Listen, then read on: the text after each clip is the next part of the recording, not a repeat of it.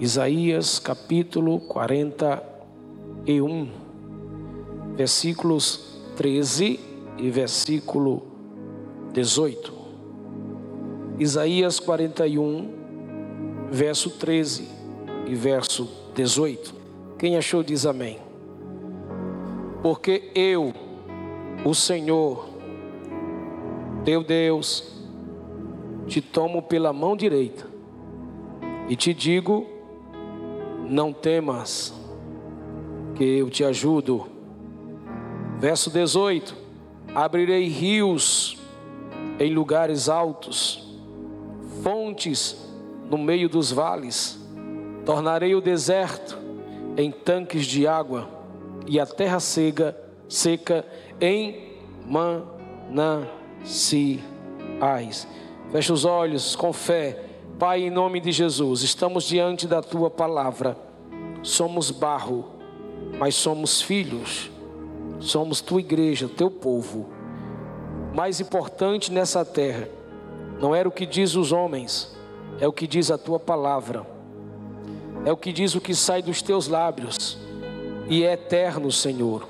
Escrito há milhares de anos, ó Deus, estar vivo dentro de nós nos levantando, nos avivando, nos alinhando e nos fazendo entender que nós temos o Senhor em nossa vida, porque o Senhor é a razão da nossa causa.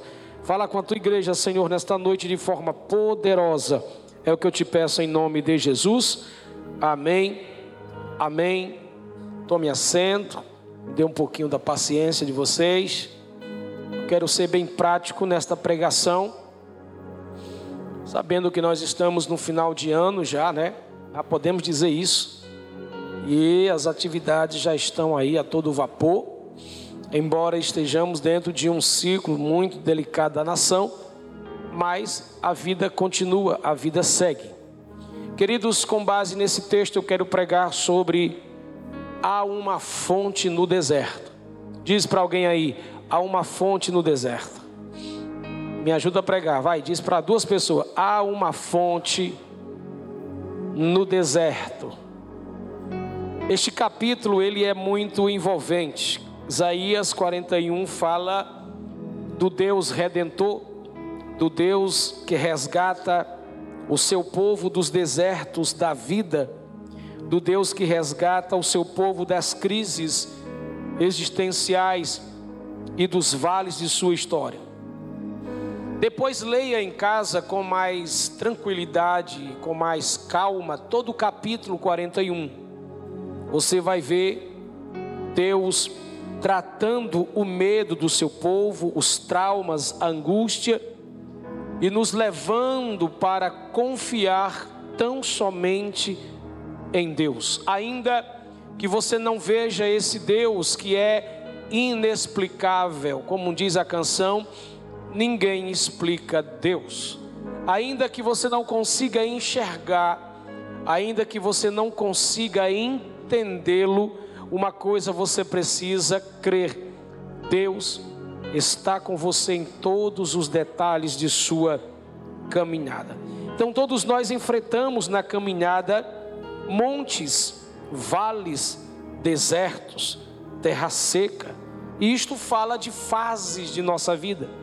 Isto fala de etapas de nossa história e é interessante que não existe vida abundante, não existe vida vitoriosa sem que antes você e eu tenhamos que passar por essas quatro etapas da vida.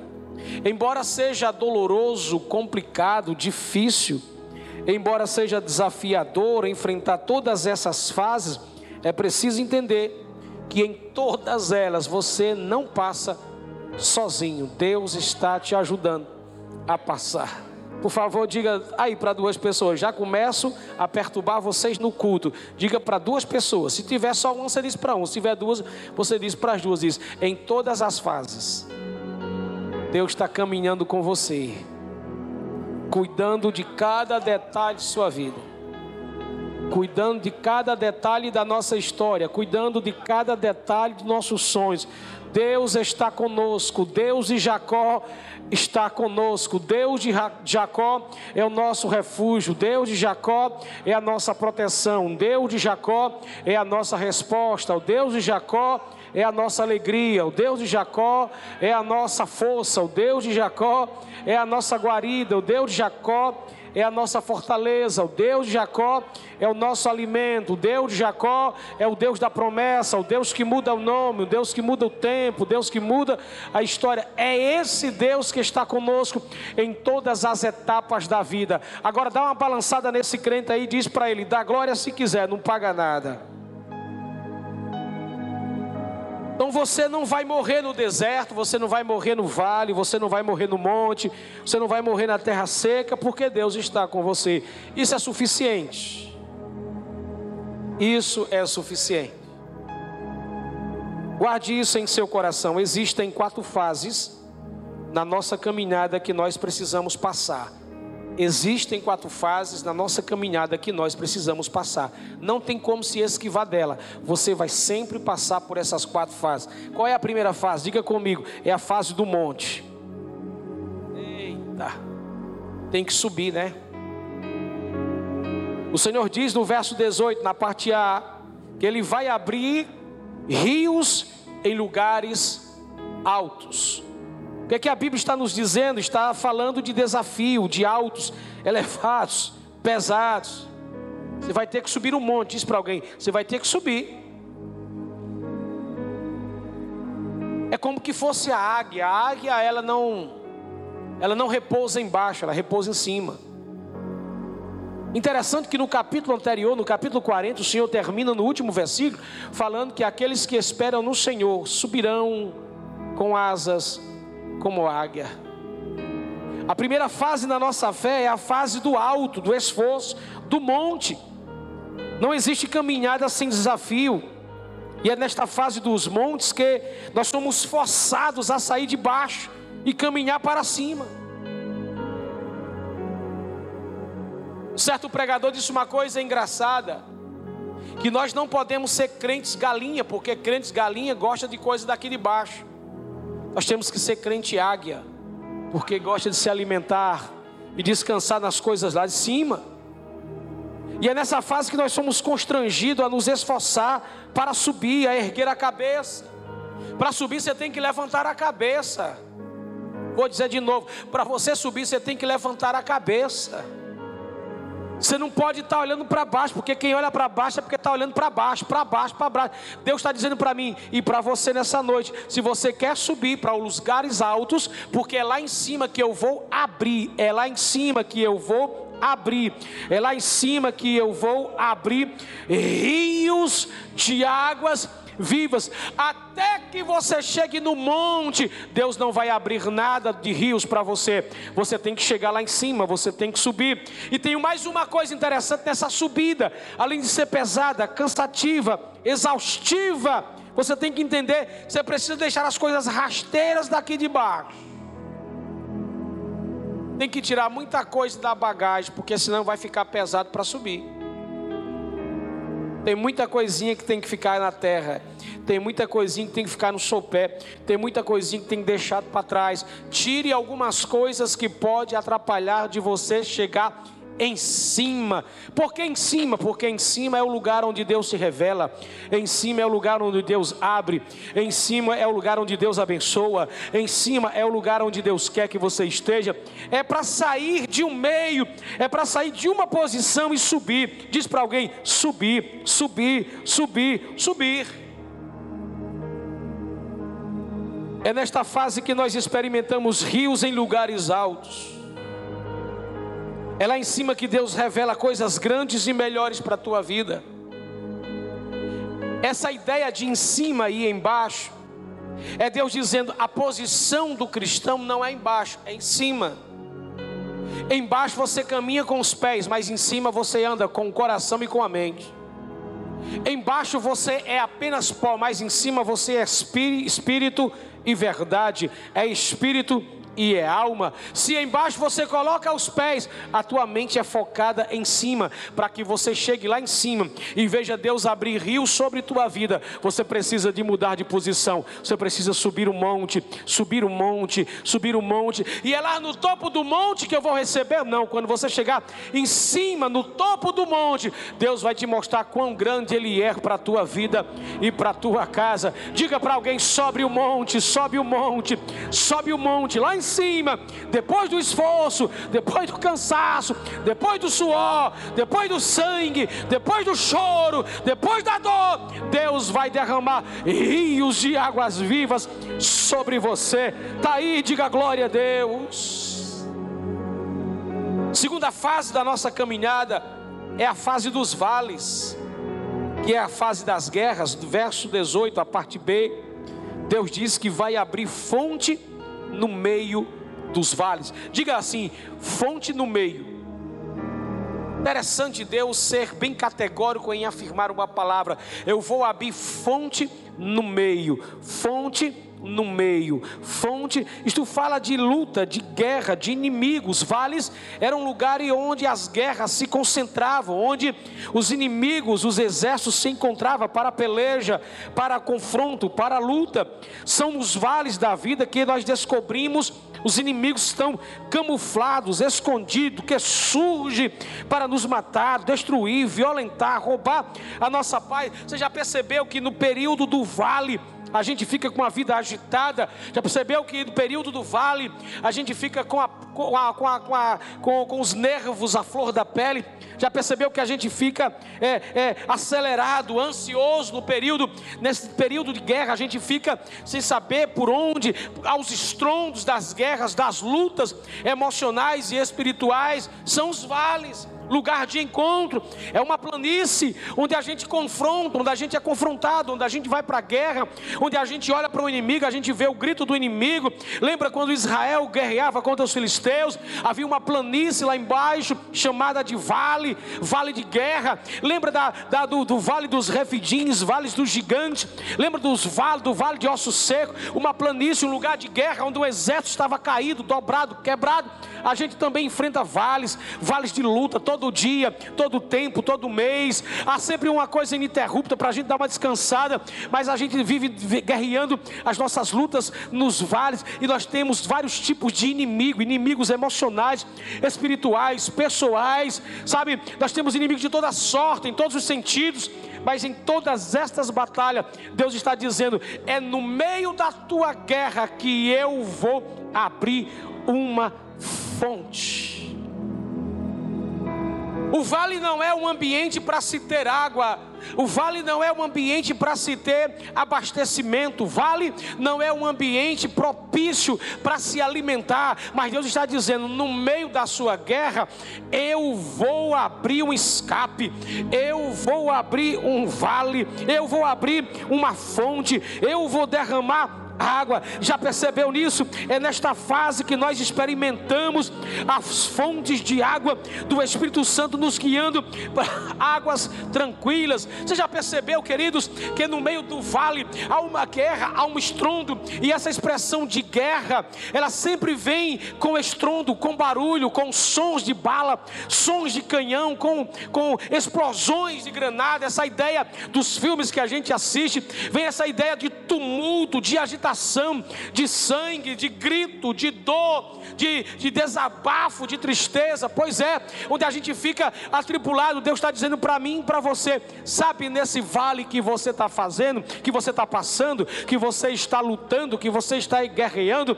que você está enfrentando, nesse ribuliço total, eu vou abrir no meio desse vale.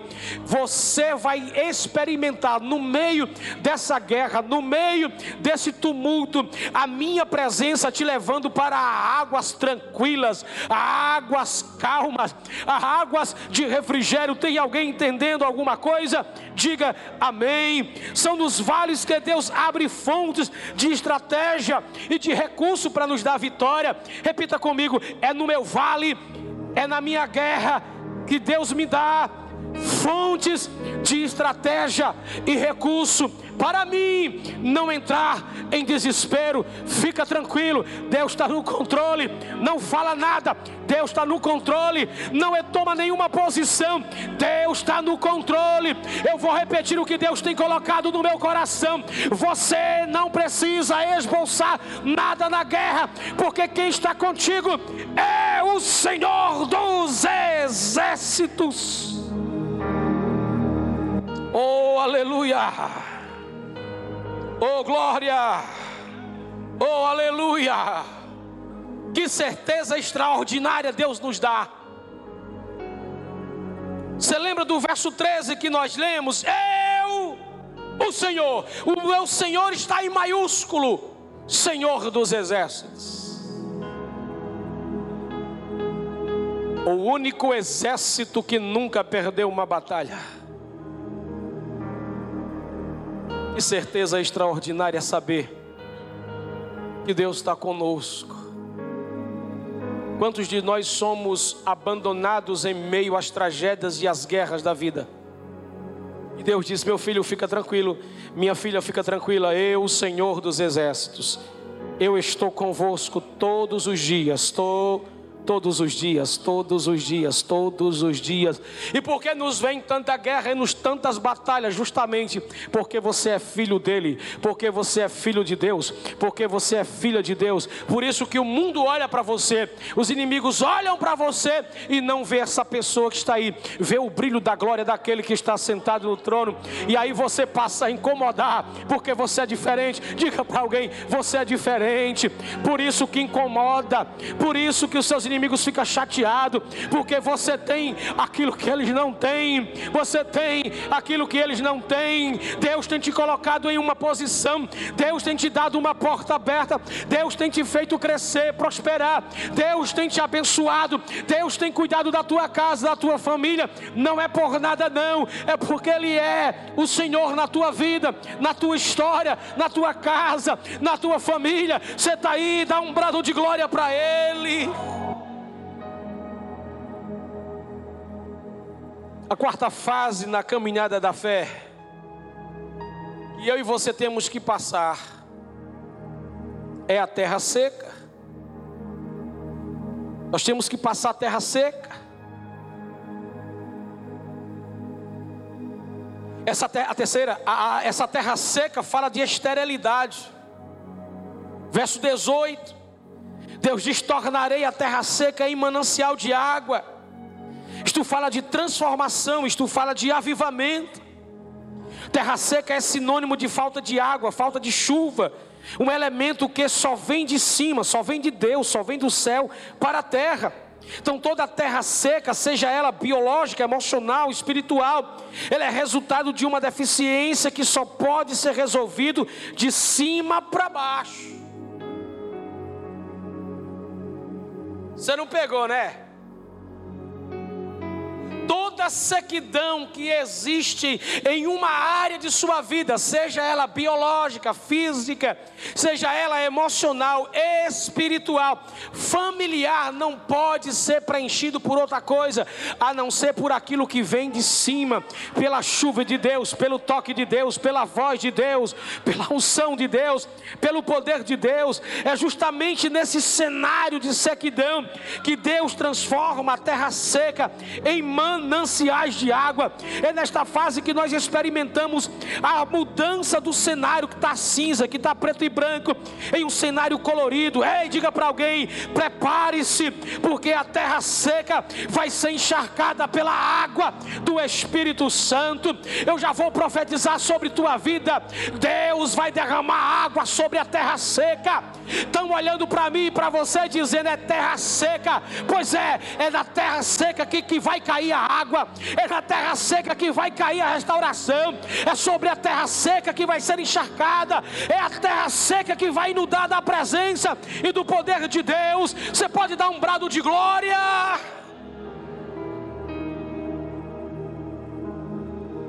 Terra seca, mas encharcada pela glória de Deus. Terra seca, mas que recebe do céu aquilo que Deus tem de melhor para nós Esta fase de terra seca, ela pode significar muitas coisas. E quando alguém olha para o cenário do momento em que eu e você venhamos a viver, e que se parece com uma terra seca, alguém vai dizer assim: alguém pode já até ter dito, alguém pode já até ter declarado, não haverá solução, porque a terra está seca.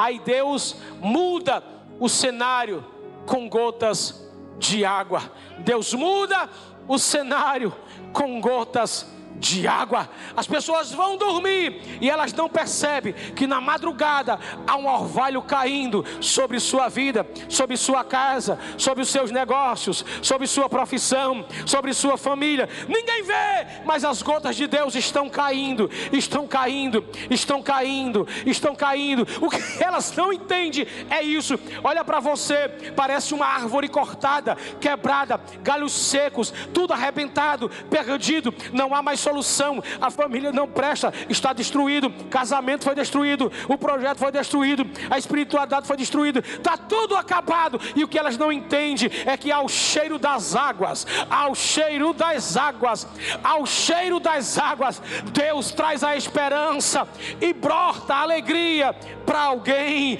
Deus está falando com uma mulher nesta noite, está dizendo para ela: é na calada da madrugada, é ao cheiro das águas. Você não está vendo, mas eu estou colocando água sobre seus filhos, sobre sua casa, sobre sua família. Você não está vendo, mas está caindo água do céu. Aleluia. Deus está encharcando o coração de uma mulher, está dizendo para ela nesta noite: fica tranquilo, minha serva, fica tranquilo, minha serva. Eu estou derramando água sobre a terra seca, aquilo que parecia estar perdido não será perdido, maior será a glória da segunda casa do que a primeira. Vai vir uma unção sobre a tua vida, pelo amor de Deus, pare de olhar para mim como se estivesse no velório e comece a adorar a Deus, porque já está caindo água de Deus sobre a nossa igreja.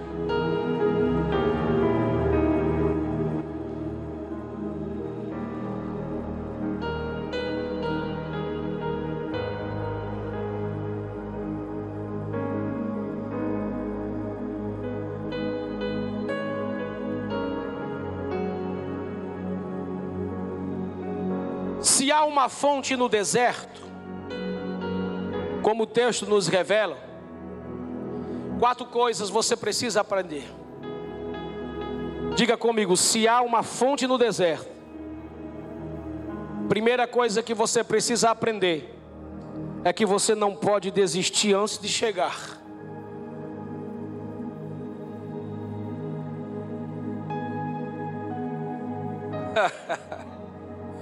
Ah, você não está aqui, você não está aqui não, você não está aqui não. Você está muito longe. Se há uma fonte no deserto, você não pode desistir antes de chegar. Entenda isso.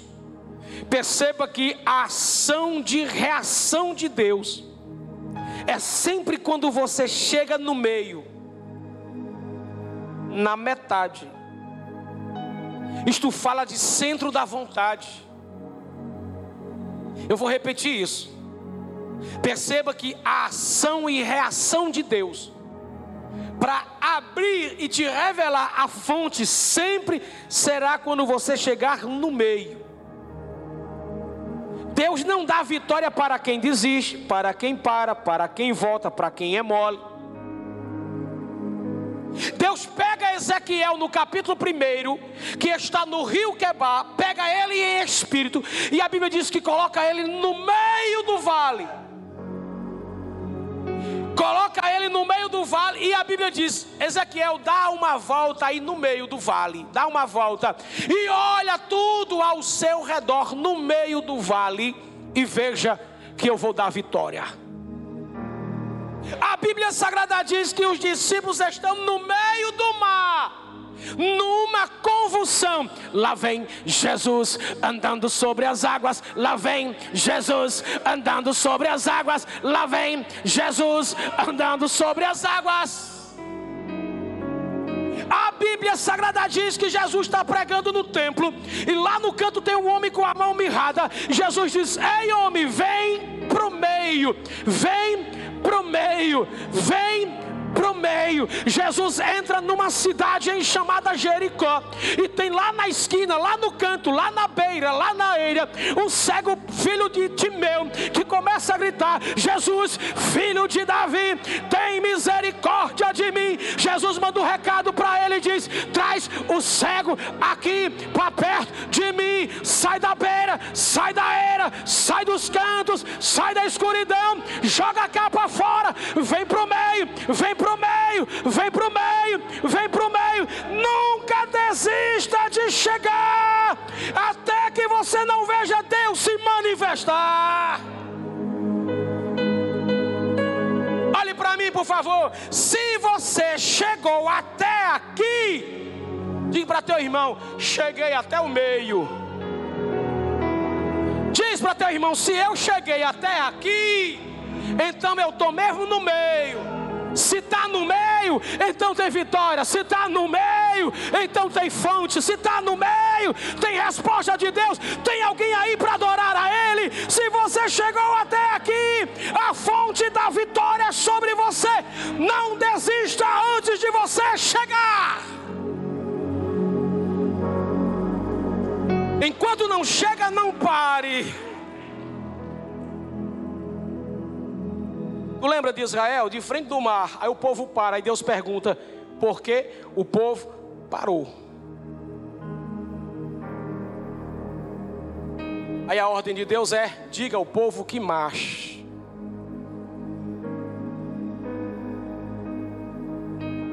Deixa de ser mole. Como diz aqui no Nordeste, deixa de ser calça frouxa. Pastor, o sangue está descendo na canela, deixa descer. Deus não mandou você parar. Já decretaram, mas Deus disse: continue. Só pergunta para alguém: quem te chamou? Quem te chamou? Quem te chamou? Quem te chamou? Quem te chamou? Ah, se for para responder, responde que nem um crente pentecostal. Foi Deus. Foi Deus que me chamou. Foi Deus que me chamou. Se foi Deus que me chamou, Deus tire. Se foi Deus que me chamou, Deus abra. Se foi Deus que me chamou, Deus feche. Se foi Deus que me chamou, que Deus mate. Se foi Deus que me chamou, que dê vida. Então, se foi Deus que me chamou, dá um brado de glória. É Ele que se responsabiliza pela sua chegada.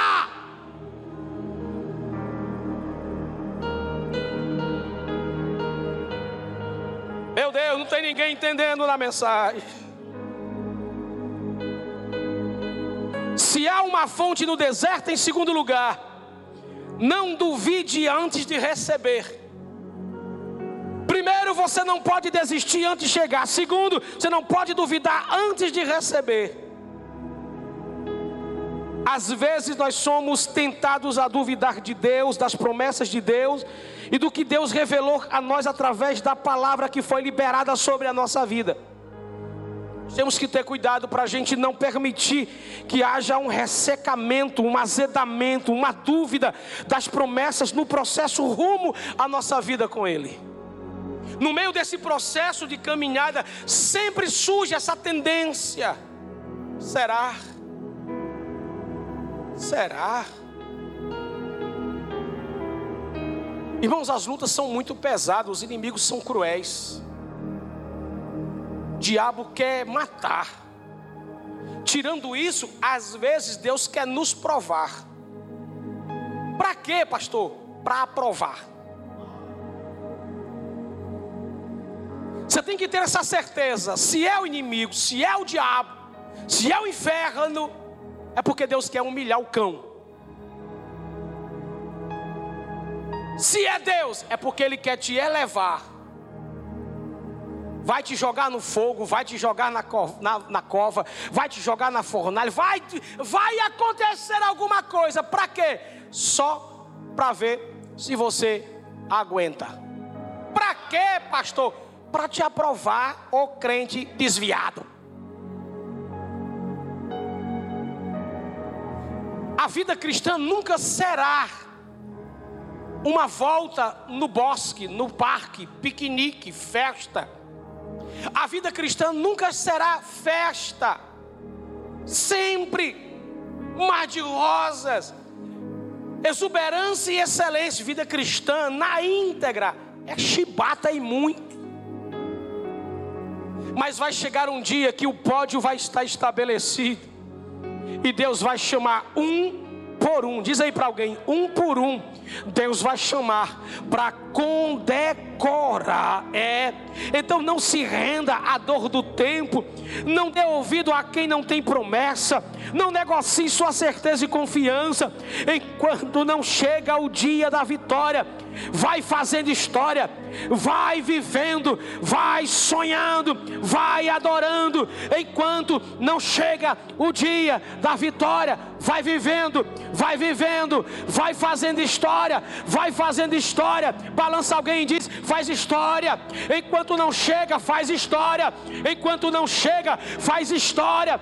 Enquanto não chega, faz história. Enquanto não chega, faz história. Enquanto não chega, faz história. Enquanto não chega, faz história. Enquanto não chega, faz história. Enquanto não chega, faz história. Porque haverá um dia em que Deus vai levantar uma geração que tem uma história, nem que seja no anonimato, escondido das fontes e das leis, mas Deus vai contar com quem tem história.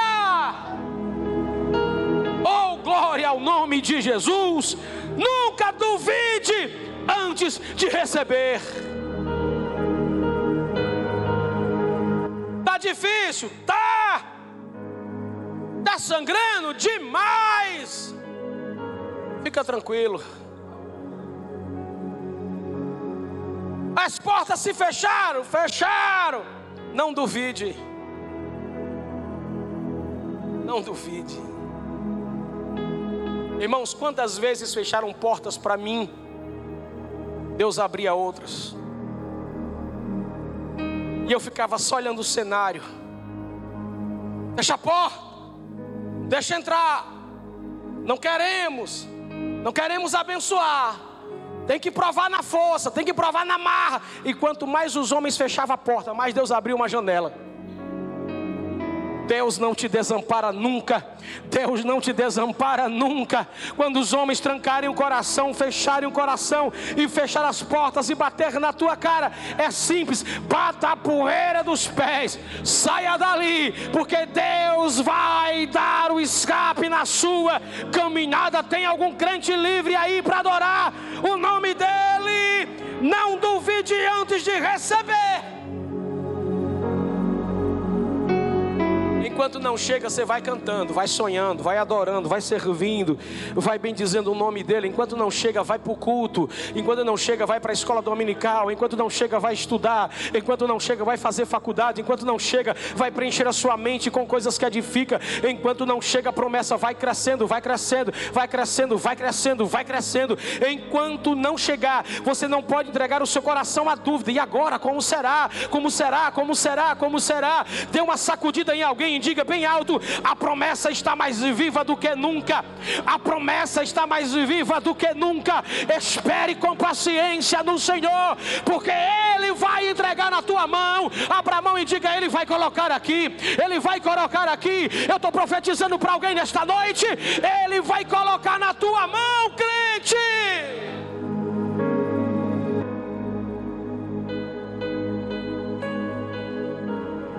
Meu Deus.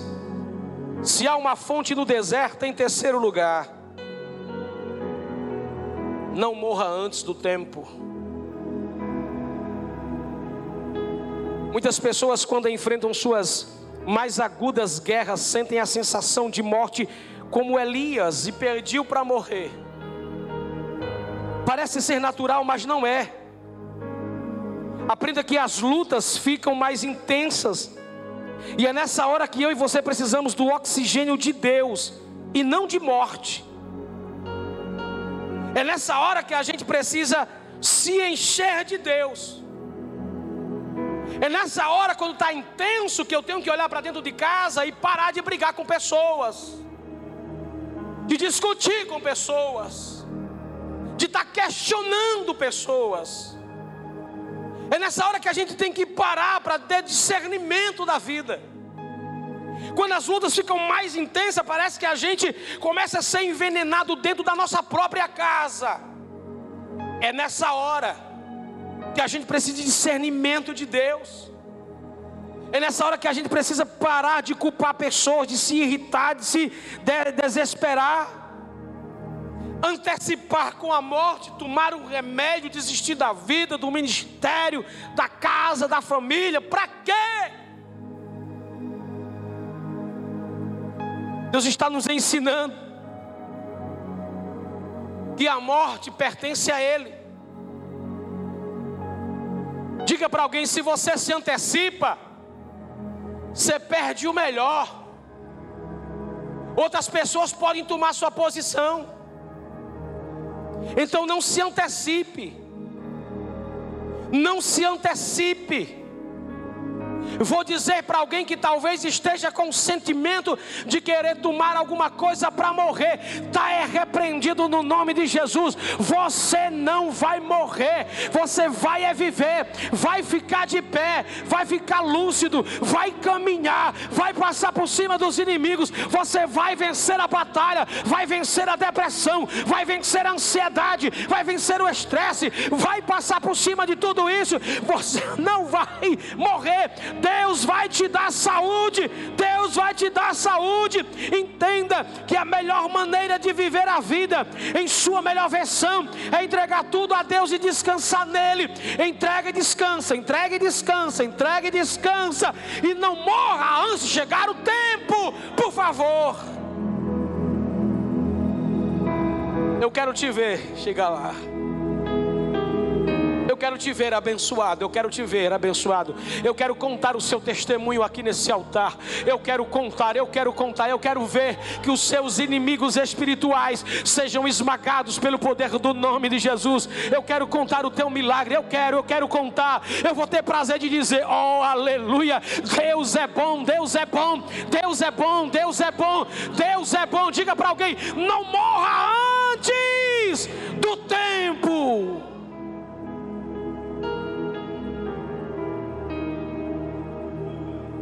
Vou terminar a mensagem. Se há uma fonte no deserto, não desista de sonhar. Fique de pé, por favor. Se há uma fonte no deserto, não desista de sonhar. Um dos grandes perigos do deserto são os delírios e alucinações que desviam que ressecam, que atrofia a nossa fé, a nossa confiança em Deus, que achata os nossos sonhos, que exclui os nossos sonhos. As alucinações da vida, os ressecamentos, os delírios deste mundo. Os delírios, as alucinações são sentimentos, conceitos que nos faz perder, rodear, atrasar, desistir dos sonhos de Deus para a nossa vida. Você não foi chamado para alucinar-se. Você não foi chamado para desistir. Você não foi chamado para parar. Você não foi chamado para morrer. Nós somos os únicos seres que pode sonhar. E alguém que não sonha já morreu faz tempo. Sonhe, sonhe muito. Você pode sonhar em todo o tempo da vida, em todas as fases, em todas as idades, em todos os ciclos, você pode sonhar. Independentemente se foi realizado ou não, você tem que sonhar. Sonhe com uma família melhor. Sonhe com uma casa melhor. Sonhe. Sonhe com um carro melhor. Pode sonhar. Sonhe com uma faculdade. Sonhe com filhos. Sonhe, sonhe, sonhe. Diga para alguém. Sonhe, continue sonhando e pode sonhar.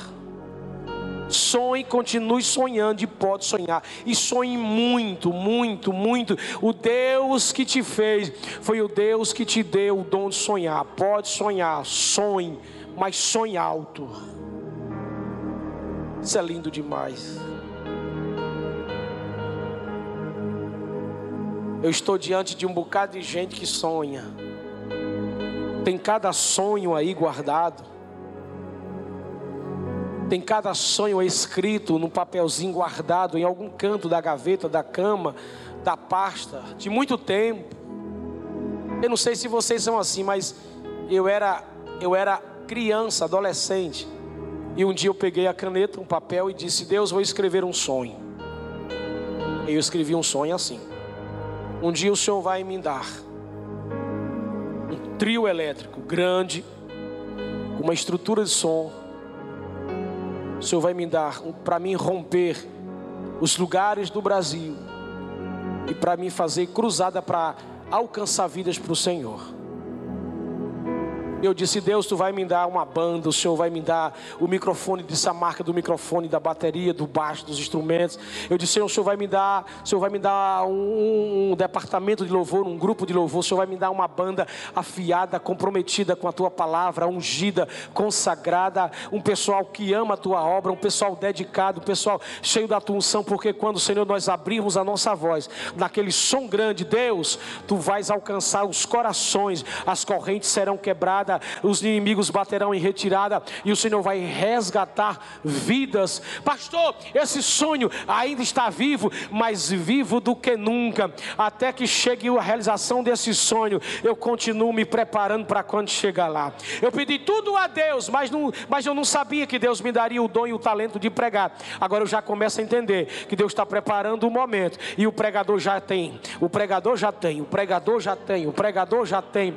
Eu já estou me vendo pregando pregando, já estou me vendo pregando, já estou sonhando com coisas grandes. Não tenho sonhos para mim, não, não tenho, não tenho. Literalmente eu não tenho um sonho para mim. Ah, eu quero uma grande casa linda, maravilhosa, super confortável, tecnológica, eu quero carros blindados, não. Eu quero seguro, não quero nada disso. Eu só quero uma coisa, que Deus me dê saúde e vida, me dê o necessário para mim alcançar os corações e dizer que Jesus é bom e que o diabo não vale um bombom e dizer que Jesus cura, Jesus perdoa, Jesus salva e Jesus leva para o céu. Ou coisa boa é a gente saber que os nossos sonhos estão entrelaçados nos sonhos de Deus. Tem alguém que tem sonho ainda aí? Eu quero profetizar nesta noite. Deus vai trazer seus filhos de volta. Deus vai trazer seu marido, sua esposa. Deus vai transformar seu patrão. Deus vai transformar sua casa, sua família. Deus vai fazer, Deus vai fazer. Deus vai fazer, Deus vai fazer. Eu quero que você comece a adorar a Deus agora. Eu quero que pedir que você comece a abrir a sua boca e comece a glorificar a Deus e dizer: Deus, Estou recebendo uma fonte no meio do deserto. Está nascendo uma fonte no meio do deserto. Está nascendo uma fonte no meio do deserto. Então, se está nascendo esta fonte, tem direção para a tua vida. Direção nova, direção nova, direção nova. Tem um casamento novo, um casamento novo, um casamento novo. Deus está dizendo que vai abrir porta de casamento. Vai abrir uma porta. Deus vai trazer, Deus vai trazer. Deus vai manifestar, Deus vai dar. Deus vai entregar. Apenas seja fiel a Deus e tenha paciência. Seja fiel a Deus e tenha paciência, porque Deus sabe cuidar de você, Deus cuida de você, Deus cuida de você. Aleluia. Eu estou sentindo que as fontes estão se abrindo, as fontes estão se abrindo, as fontes estão se abrindo. Eu continuo profetizando na vida da Roméria e na vida da esposa do Albani e na vida daquelas mulheres que não podem ter filhos, das grávidas que têm problema e dificuldade. Há uma fonte no meio do deserto. Deus ainda abre a fonte no meio do deserto.